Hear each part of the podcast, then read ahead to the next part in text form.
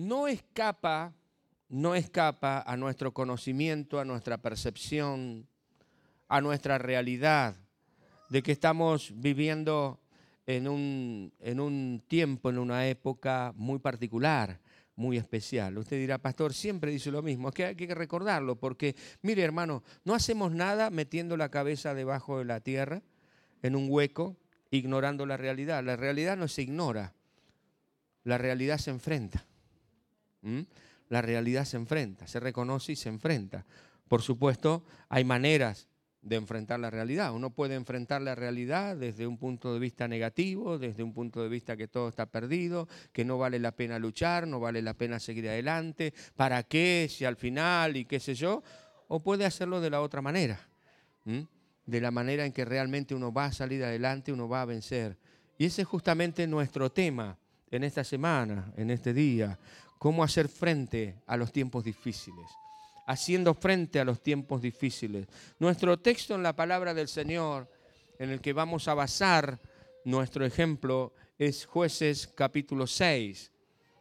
Creo que si no todos, casi todos nosotros tenemos este libro. Amén. ¿Qué es este libro? Es la Biblia. ¿eh? Este libro es la Biblia. ¿Y saben lo que es este libro? No es un libro más.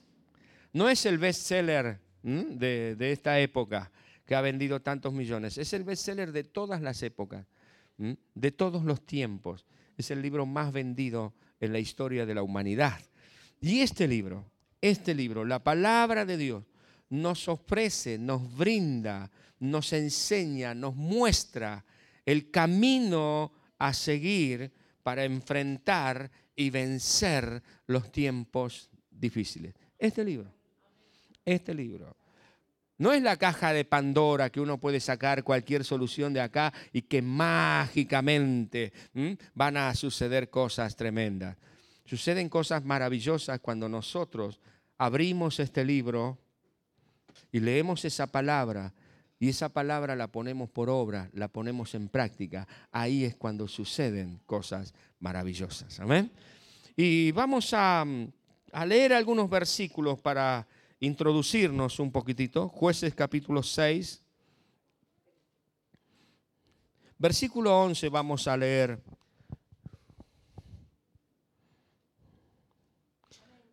¿Lo encontraron? Muy bien. Dice, y vino el ángel de Jehová y se sentó debajo de la encina que está en Ofra, la cual era de Joás Abieserita, y su hijo Gedeón estaba sacudiendo el trigo en el lagar para esconderlo de los madianitas. Y el ángel de Jehová se le apareció y le dijo, Jehová está contigo, varón esforzado y valiente. Y Gedeón le respondió, ah, Señor mío, si Jehová está con nosotros, ¿por qué nos ha sucedido esto? ¿Y dónde están todas sus maravillas que nuestros padres nos han contado diciendo, no nos sacó Jehová de los ejércitos de Egipto y ahora Jehová nos ha desamparado y nos ha entregado en manos de los madianitas.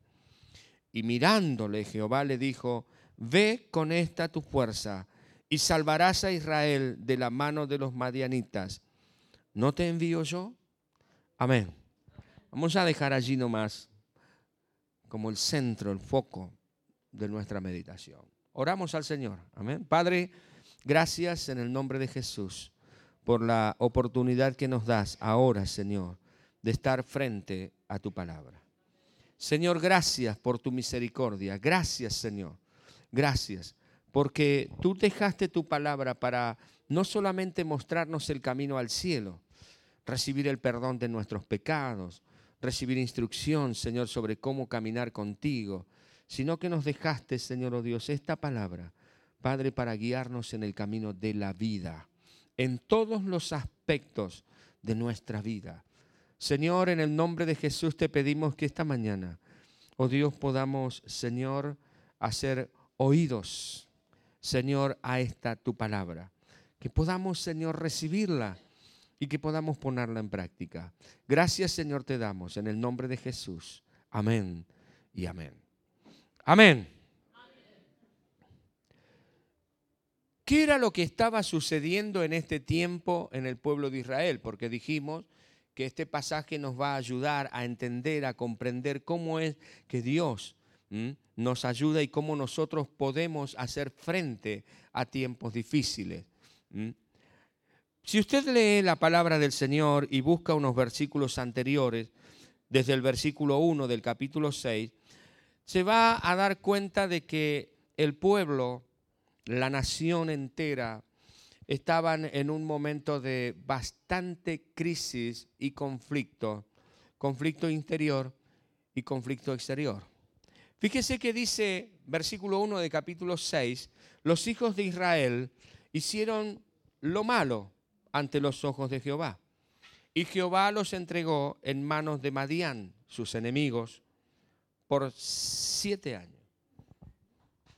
¿Qué es lo que causa la destrucción, la caída de una vida, de una familia, de una ciudad, de una provincia, de una nación? ¿Cuál es el motivo? ¿Cuál es la causa? ¿Por qué estamos como estamos? La palabra del Señor nos da la respuesta. ¿Hicieron qué delante de Dios? Lo malo. Cuando el hombre le da la espalda a Dios, por más que sea muy moderno, por más que sea liberarse de estereotipos del pasado y de estructuras, como tantas veces se nos dice, lamentablemente sin darse cuenta, está cavando su propia tumba, su propio desastre. Está abriendo las puertas al desastre, a la hecatombe. Está abriendo las puertas a la pobreza, al despojo, a la maldad, al asesinato, al robo. Porque invariablemente, cuando nosotros le cerramos la puerta a Dios, ¿a quién se la abrimos? Al enemigo sea Madián, sea quien quiera que sea. En aquel tiempo fue Madián. Y dice que la mano de Madián, versículo 2, prevaleció contra Israel y los hijos de Israel a causa de los madianitas se hicieron qué? Cuevas en los montes y cavernas y lugares fortificados para esconderse, para defenderse de alguna manera, pero parecía que esto no era suficiente. Porque toda herramienta, toda argucia humana no alcanza para romper con los ataques del enemigo sobre nuestra vida. Dice, y la mano de Madián, eh, perdón, pues sucedía, versículo 3, que cuando Israel había sembrado, subían los madianitas, los amalecitas y los hijos de Israel contra los el pueblo, contra ellos, contra el pueblo. Subían y los atacaban. Y acampando contra ellos, fíjese qué interesante, no solamente los atacaban, los enfrentaban, sino que el enemigo acampaba y destruía los frutos de la tierra, es decir, los dejaba sin comer ahora y sin la posibilidad de poder comer más adelante, porque destruía el fruto de la tierra. Y menciona, no dejaban, dice, que comer en Israel. Ni ovejas, ni bueyes, ni asnos. No dejaban nada. Parecían langostas que venían y destruían. Cualquier parecido con nuestra realidad actual no es casualidad. Es que el hombre le ha dado la espalda al Señor. Y dice el versículo 6 que de este modo empobrecía Israel en gran manera. De esta forma, el pueblo se empobrecía. Pero no solamente era una pobreza económica, material, si bien es cierto que eso era lo que más les apretaba. Porque si usted hoy día sale a la calle y le pregunta a la gente cuál es su mayor problema, por más que algunos tengan cáncer, por más que otros estén en una hecatombe familiar, por más que otros tengan sida, le van a decir que su mayor problema cuál es económico. Es lo que la gente ve. Pero esto es una parte de todo el desastre que el enemigo provoca en la vida de un pueblo, de una nación, en la vida de una persona, de una familia. Es una parte. Podríamos decir que es lo que se ve, que es la punta del iceberg. Pero no es todo, hay mucho más. Y de esta manera empobrecía el pueblo a causa justamente de su enemigo, que en realidad era a causa de su propia desobediencia del Señor. ¿Me siguen en el pensamiento? Era su propia desobediencia. Pero hay algo interesante, dice el versículo 7, que cuando los hijos de Israel clamaron a Dios, a causa justamente de esto que estaba sucediendo, Dios escucha. Dios escucha el clamor del pueblo, como hoy está escuchando el clamor del pueblo. Y dice la palabra aquí que Dios les envió un profeta, un varón. Un profeta es alguien que habla la palabra de Dios, no alguien que adivina el futuro. ¿Estamos? ¿Mm? Hoy parece ser que un profeta es alguien que te adivina el futuro. Te va, profetíceme, te vas a casar con fulano. Profetíceme, vas a tener plata. No, ese no es un profeta, ese es un chanta. Dice que Dios envió un profeta, el cual les dijo con el siguiente mensaje de parte del Señor. Con el siguiente mensaje. Fíjense lo que dice. Así ha dicho Jehová Dios de Israel. Yo los hice salir de Egipto. Yo los saqué de la tierra de servidumbre, de casa de servidumbre. Yo les di libertad. Yo les di esto que ustedes tienen hoy. Yo los libré de la mano de los egipcios y de la mano de todos los cuales los afligieron, a los cuales eché delante de ustedes y les di la tierra de ellos. Y les dije, yo soy Jehová vuestro Dios no tengan miedo de los dioses de los amorreos en cuya tierra habitáis. Pero ¿cuál fue el mensaje? No habéis obedecido mi voz. Ese fue el mensaje que Dios les mandó. Dios no les dijo ni que el enemigo iba a ser destruido, ni Dios les recordó lo que ya les había dado. Dios al pueblo les recordó y les dijo, muchachos y chicas, yo les di la libertad. Ustedes están así, ¿saben por qué? Porque no escucharon mi voz, por desobedientes. Porque me dieron la espalda. Ustedes en sus manos tienen, tenían y tienen todas las herramientas para salir de esta hecatombe en la cual están. Sin embargo, me dieron la espalda. Recuerden, podría seguramente decirle el profeta de parte del Señor, ¿de dónde ustedes han salido? Y vuelvan a hacer las primeras obras, como dice el ángel en Apocalipsis. ¿Mm? Ahora, es interesante conocer esta historia, porque la respuesta de Dios es recordarles, es recordarles lo que Dios les había dado, pero también parte de la respuesta de Dios fue llamar a un hombre para que les trajera libertad. ¿Y ese hombre quién fue? Gedeón, de quien ya leímos en ese versículo.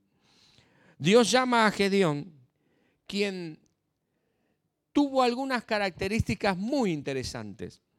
Una de ellas es que Gedeón se sobrepuso a la soledad. Porque cuando usted lee el pasaje bíblico, dice que Gedeón, mientras todos los demás estaban metidos en sus cuevas, en sus fortalezas, en sus cavernas, Gedeón, ¿qué es lo que había salido a hacer? Solito el hombre, solito.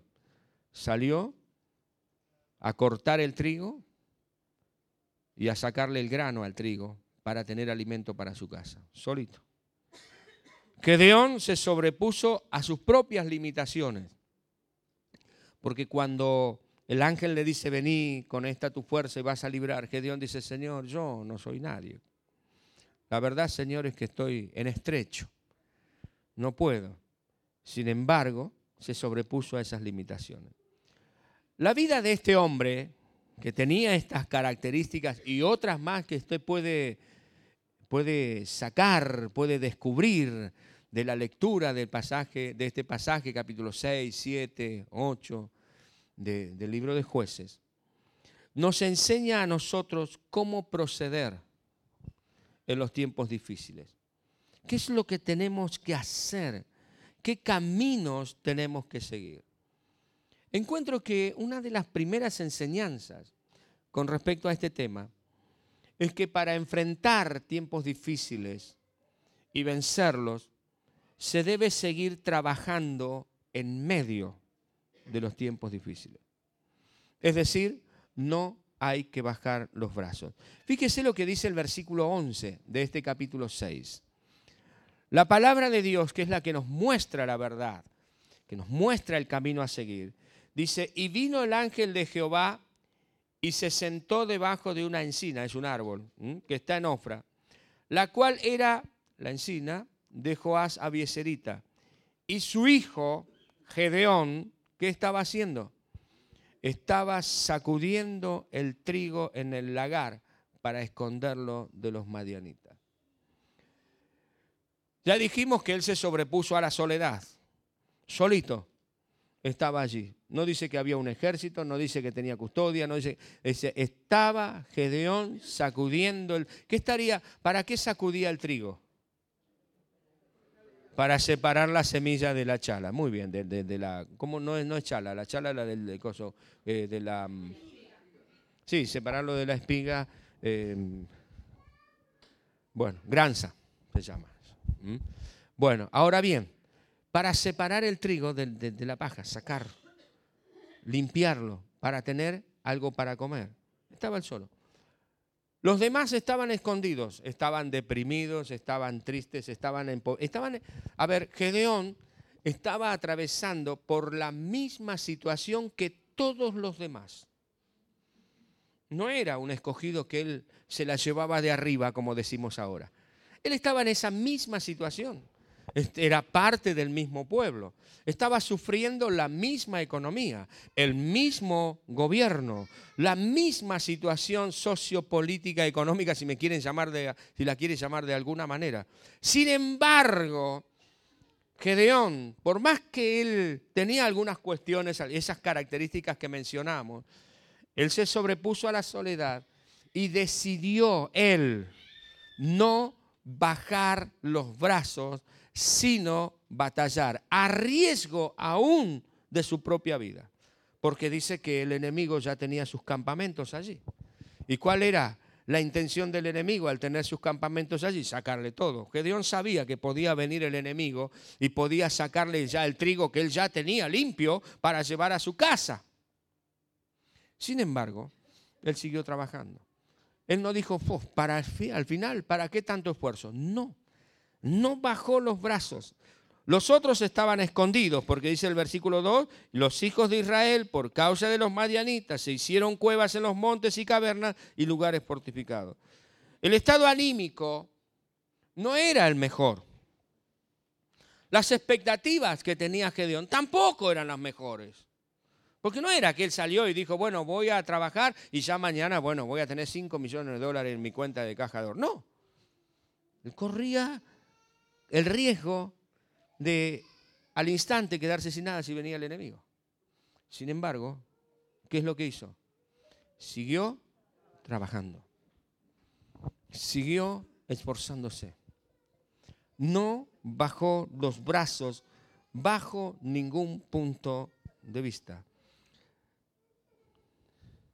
De una manera intrépida, temeraria, valiente, y esforzada, seguía Gedeón laborando, trabajándose para el sostén diario. Aunque tenía autolimitaciones. ¿Cuáles eran las autolimitaciones de Gedeón? ¿Quién soy yo, Señor? No soy nadie. Cuando lo llamó el Señor. Algunos pensamos de que él tenía un problemita allí de autoestima, pero aunque tenía esta situación, Dios dijo, yo no me voy a, yo no voy a dejar que el enemigo me siga robando todo. Yo voy a seguir trabajando. Yo voy a seguir esforzándome. Yo voy a seguir sosteniendo a mi familia. Yo voy a esforzarme. Y algunos vecinos le dirán, pero mirá, te pueden matar si te ven ahí. ¿Qué problema hay? Si me quedo adentro me voy a morir de hambre. Mejor salgo, tengo la posibilidad al menos de hacer algo. Hermano, hermana, cuando la cosa está difícil, y no, no, no, a ver, no hablo solamente del aspecto económico, porque todo lo relacionamos con la economía. Y la caída del pueblo no era solamente el aspecto económico, esa era la punta del iceberg. Lo que se veía, todo lo demás estaba escondido. Si la cosa está dura en tus emprendimientos personales, en tu familia, parece que la cuestión está trabada, no te escondas en la cueva, salí y seguí trabajando. Seguí trabajando por la armonía en tu hogar. Seguí, trabajando por tu superación personal. Seguí trabajando por aquello que estás buscando y que el Señor te ha prometido y te dijo que era tuyo. No renuncies a ello. No renuncies a lo que Dios te ha dicho que quiere darte. ¿Me explico? Esto tiene que ver con todos los aspectos de nuestra vida, no solamente con el aspecto material. ¿Qué es lo segundo que nos muestra la palabra del Señor? En toda esta situación, en esta situación de terrible crisis por la que se estaba viviendo. ¿Cómo enfrentar los tiempos difíciles? ¿Cómo enfrentarlos? En segundo lugar, se debe mantener a raja tabla la fidelidad al Señor. La fidelidad al Señor. Usted podrá decir, sí, Gedeón, muy fiel, pero él estaba metido ahí y todo el pecado del pueblo hizo que él estuviera así, entonces que Dios podría haber hecho algo con él. Miren hermanos, el tener a Jesucristo en nuestro corazón no nos hace inmunes a los problemas que suceden a nuestro alrededor. Somos el pueblo de Dios. Somos la niña, el ojo, eh, la niña de los ojos del Señor. Somos el pueblo especial. Pero el mismo Señor Jesucristo dijo que somos ovejas en medio de lobos. El mismo Señor Jesucristo dijo que estamos en el mundo. No somos del mundo, pero estamos en el mundo. El mismo Señor Jesucristo dijo que nosotros somos luz. Si somos luz, ¿por qué necesitamos luz? Porque estamos en medio de qué? De tinieblas. Entonces lo que pasa alrededor nuestro, lo que pasa en nuestra comunidad, lo que pasa en nuestra sociedad, lo que sucede tanto en la economía como en lo social, como en lo político, nos afecta. Porque vivimos en una comunidad, no estamos en una burbujita allí afuera y, no nos afecta nada. No, Señor, el tema es cómo enfrento esta situación. Gedeón estaba en el mismo sitio, estaba en la misma condición. Sin embargo, ya vimos, lo primero, no bajó los brazos, siguió batallando, siguió luchando, siguió esforzándose. Lo segundo es que mantuvo su fidelidad al Señor. No renegó de Dios. Si bien es cierto que tenía un reclamo, como tantos de nosotros, podemos llegar a tener un reclamo ante el Señor. ¿Quién no? ¿Qué fue lo que le dijo Gedeón al Señor que nosotros podríamos interpretar como un reclamo? ¿Mm? De allí, viéndolo desde el pasaje bíblico. Dice que el versículo 12 dice, y el ángel de Jehová se le apareció y le dijo, Jehová está contigo, varón esforzado y valiente. Una promesa, no una promesa, una realidad, Dios está contigo. ¿Mm? ¿Y qué le responde Gedeón? Ah, Señor mío, si Dios estuviese con nosotros.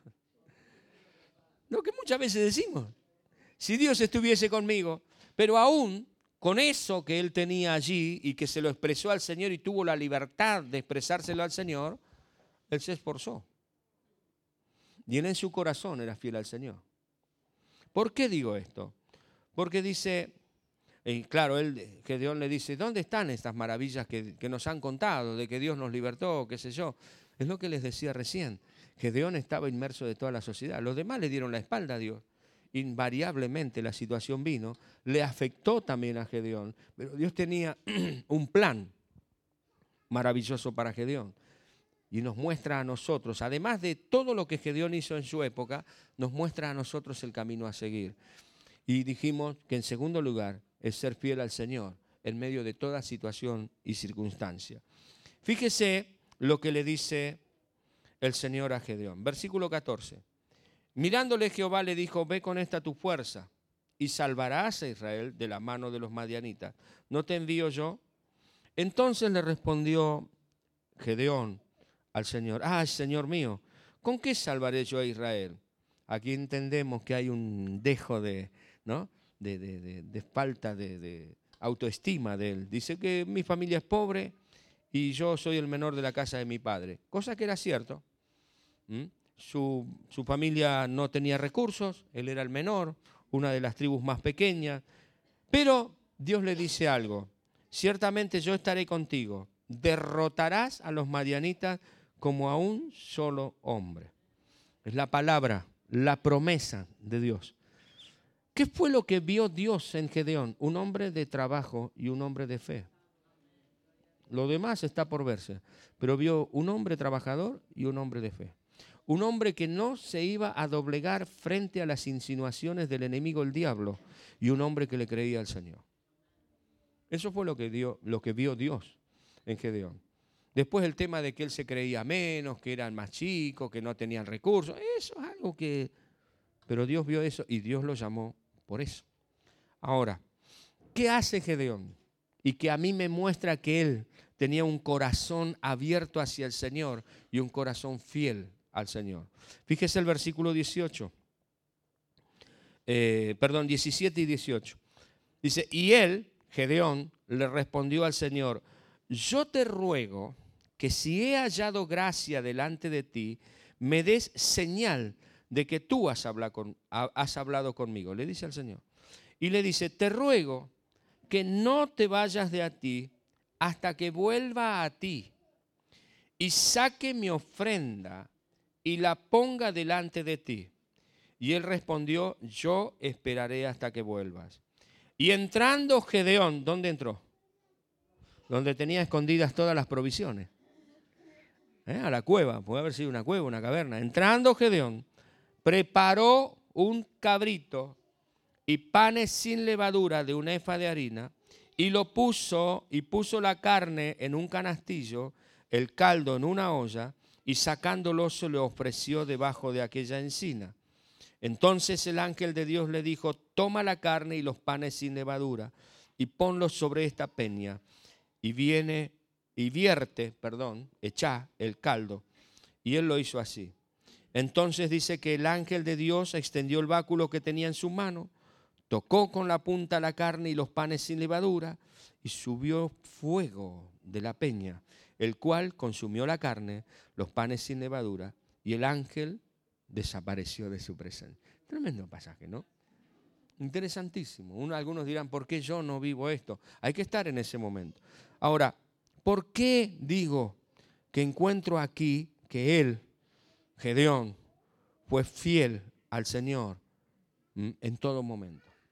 Gedeón podía, podría haberse hecho el sota, porque él sabía que cuando uno estaba delante de la presencia de Dios, por toda la ley y por todo lo que él había aprendido, tenía que presentar ofrenda al Señor. Y él le podría haber dicho, bueno, está bien, pero mira, te vas a tener que ir con las manos vacías porque yo no tengo para darte. No, tengo, lo poquito que tengo es para mí. Sin embargo, él entendía que había un principio allí de fidelidad. La situación de Gedeón y de la familia de Gedeón no era la mejor. Con mucho esfuerzo él debía cuidar lo que podía esconder de sus enemigos. Era lo único que tenía para sostenerse y para sostener a su familia. Sin embargo, ¿qué fue lo que hizo?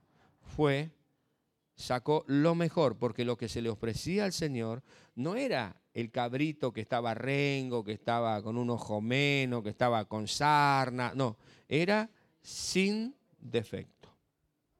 El mejor, el más gordito, el más lindo, todo era del Señor. ¿Qué hizo Gedeón? Fue lo trajo. Trajo harina.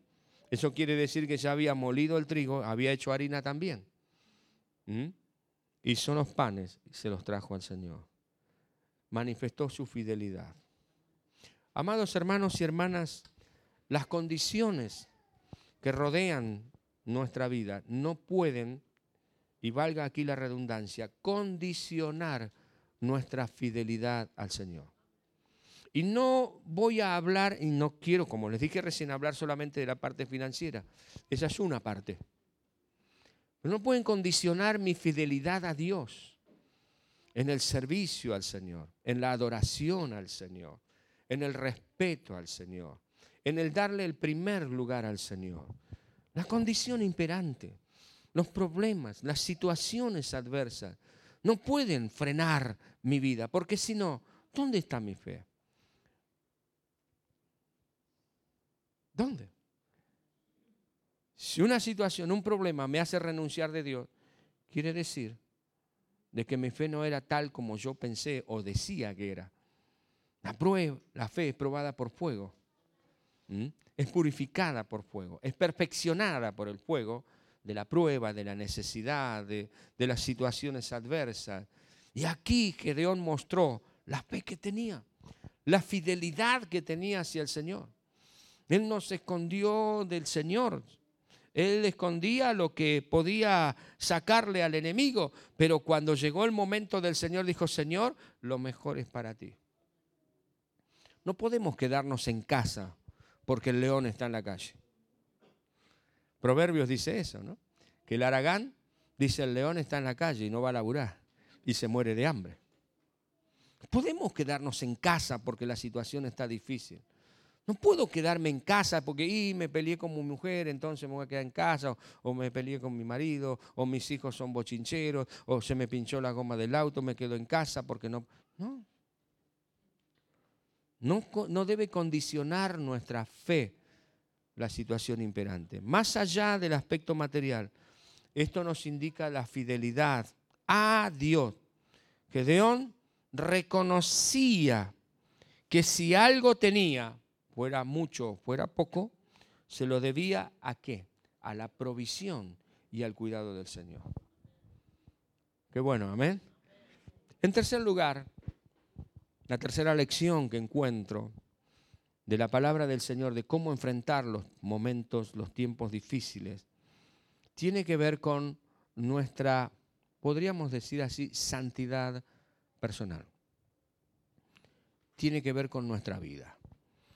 Fíjese desde el versículo 25 al 32 lo que dice la palabra del Señor. Aconteció que la misma noche, es interesante esto, había tenido un encuentro con Dios. Dios le había dicho a Gedeón lo que tenía que hacer. Le trajo el cabrito al Señor, se lo ofreció al Señor y se fue a dormir. Esa misma noche, dice, Dios le dijo, toma un toro del hato, o sea, de los toros que tenía el padre, el segundo toro de siete años, y, fíjense qué interesante, derriba el altar de Baal que tu padre tiene, y corta también la imagen de acera que está junto a él, y edifica altar a Jehová tu Dios en la cumbre de este peñasco, en lugar conveniente, y tomando el segundo toro, sacrifícalo en holocausto con la madera de la imagen de acera que habrás cortado. Entonces Gedeón ahuecó la ala y se fue. ¿Qué dice? Entonces Gedeón tomó diez hombres de sus siervos e hizo como Jehová le dijo. Le dijo. ¿Qué hizo? Derribó la estatua, mató los toros y con la leña de acera hizo un sacrificio. Más temiendo hacerlo de día, por la familia de su padre y por los hombres de la ciudad, lo hizo de noche. Por la mañana, cuando los de la ciudad se levantaron, he aquí que el altar de Baal estaba derribado. Y estaba cortada la imagen de acera que estaba junto a él. Y el segundo toro había sido ofrecido en holocausto sobre el altar edificado. Y se dijeron unos a otros, ¿quién ha hecho esto? Y buscando e inquiriendo, les dijeron, que Dion, hijo de Joás, lo ha hecho. Entonces los hombres de la ciudad dijeron a Joás, saca a tu hijo para que muera, porque ha derribado el altar de Baal y ha cortado la imagen de acera que estaba junto a él. Y Joás, el papá de Gedeón, respondió a todos los que estaban junto a él y les dijo, ¿contenderéis vosotros por Baal? ¿Defenderéis su causa?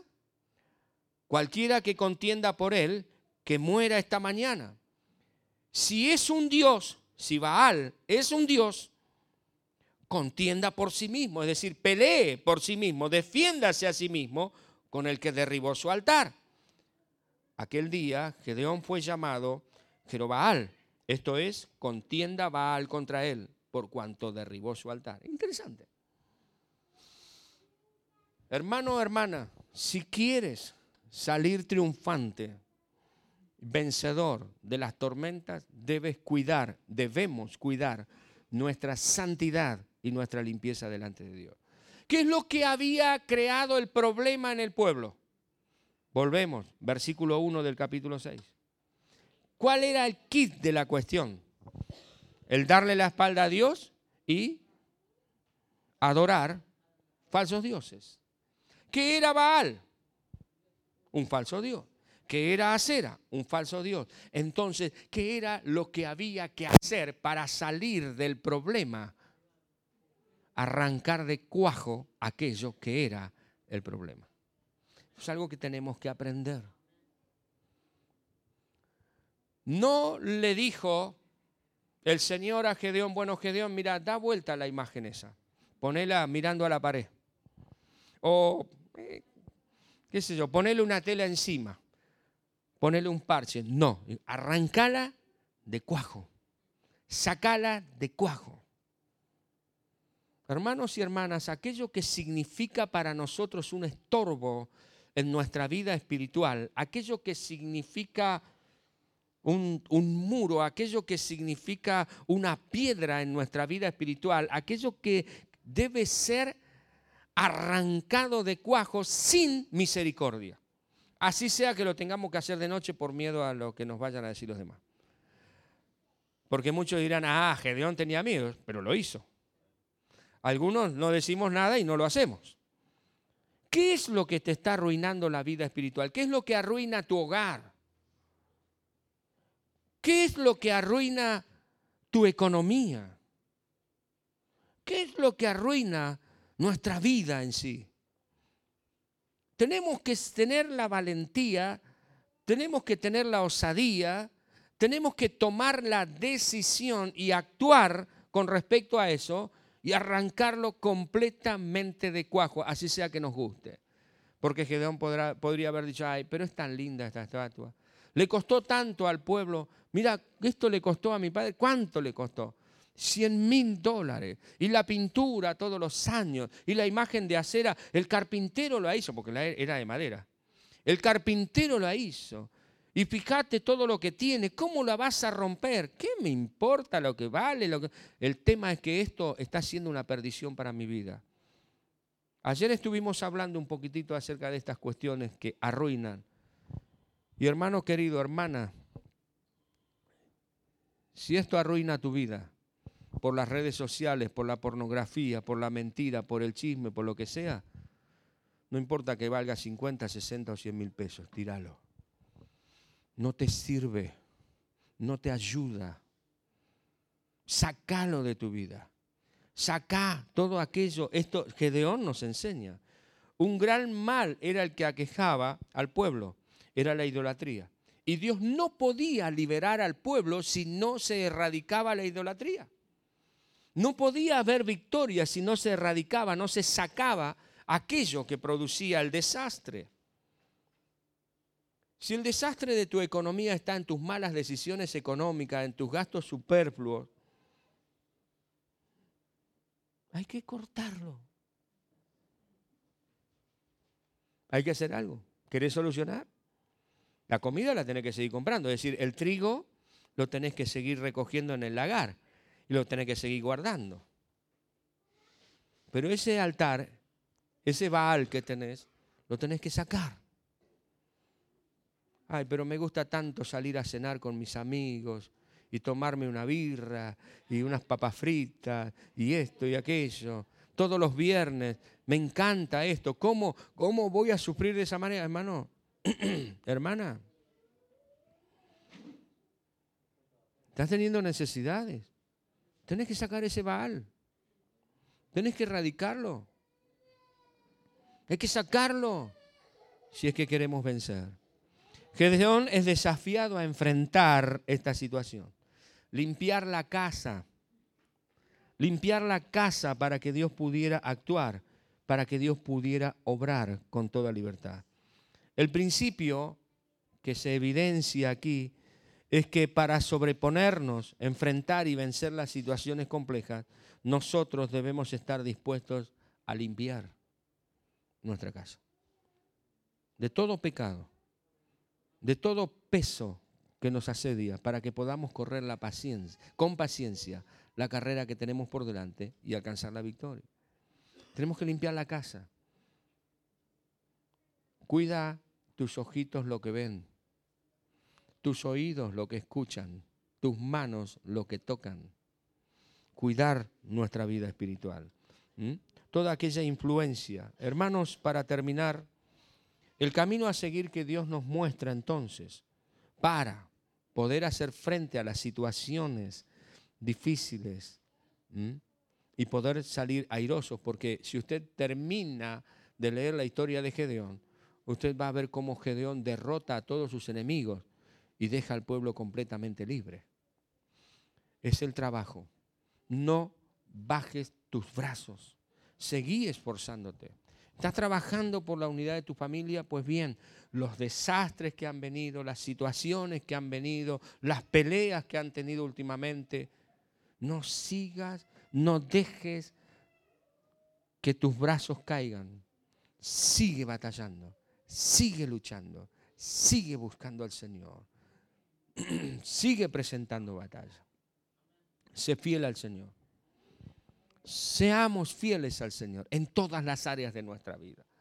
Sigamos trabajando con los jóvenes, con los niños, con los adolescentes. Sigamos trabajando con los matrimonios, con los varones, con las damas. Sigamos avanzando en nuestra vida espiritual. No dejes de orar, no dejes de leer la palabra del Señor. No dejes de congregarte porque tengo un problema. Es justamente porque tienes un problema que debes hacerlo. En el nombre de Jesús. Y limpia tu casa. Limpiemos nuestra casa, limpiemos nuestra mente, nuestro corazón, nuestro cuerpo de aquello que nos arruina, que nos afea, que nos impide alcanzar la meta por el Señor. Dios ha prometido que estará con nosotros siempre. Es la promesa que Dios le hizo a Gedeón. Contamos con su presencia, contamos con su compañía, contamos con su protección, con su fortaleza. Entonces, no bajemos los brazos sigamos fielmente en cada aspecto de nuestra vida al Señor y limpiemos nuestro corazón de toda contaminación. Es la manera que la palabra de Dios nos enseña que debemos enfrentar las adversidades. Amén.